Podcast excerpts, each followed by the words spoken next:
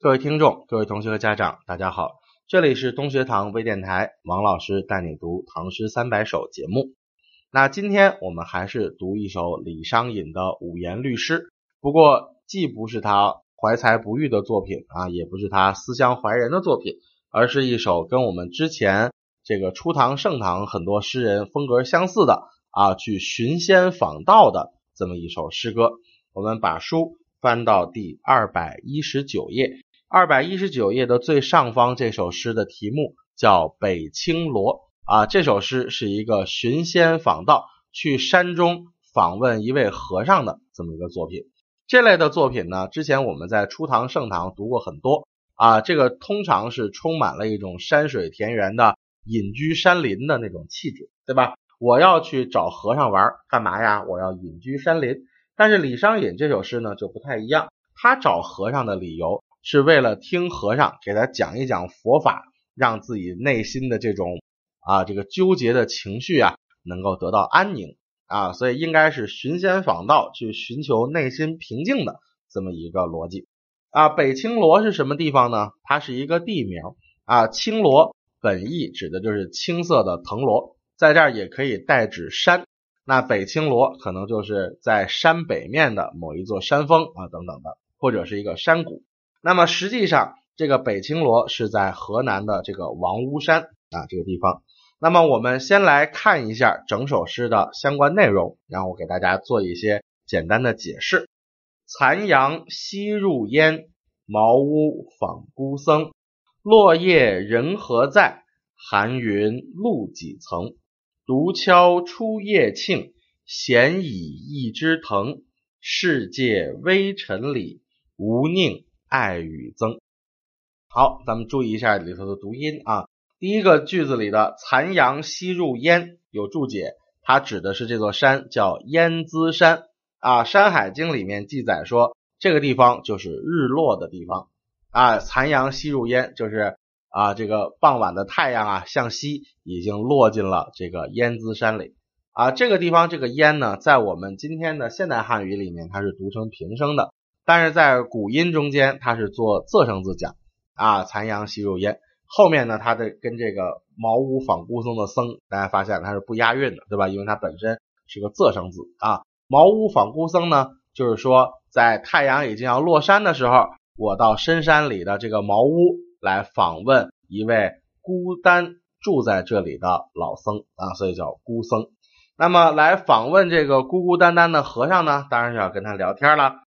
然后呢，三四两句就先写的不是他跟孤僧聊天，而是写他在一路上上山的时候，在山道上所见的景色，叫落叶人何在啊？满山都是落叶的时候，啊，根本找不到这个人在哪里了。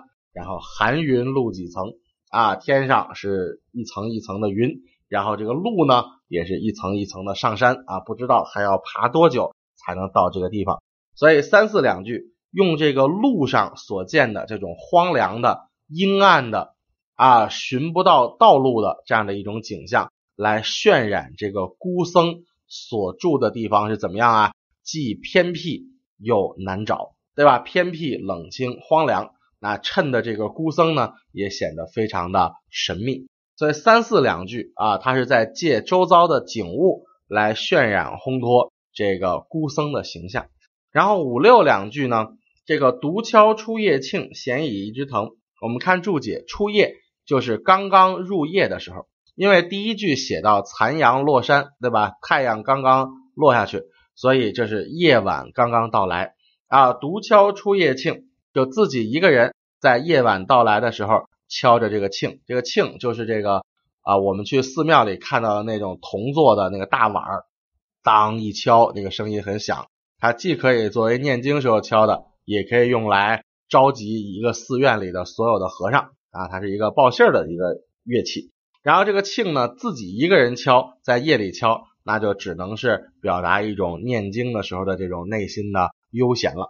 然后闲倚一枝藤，这个藤指的是藤做成的这种拐棍儿啊，闲的没事的时候，哎，自己就靠着一根拐棍儿。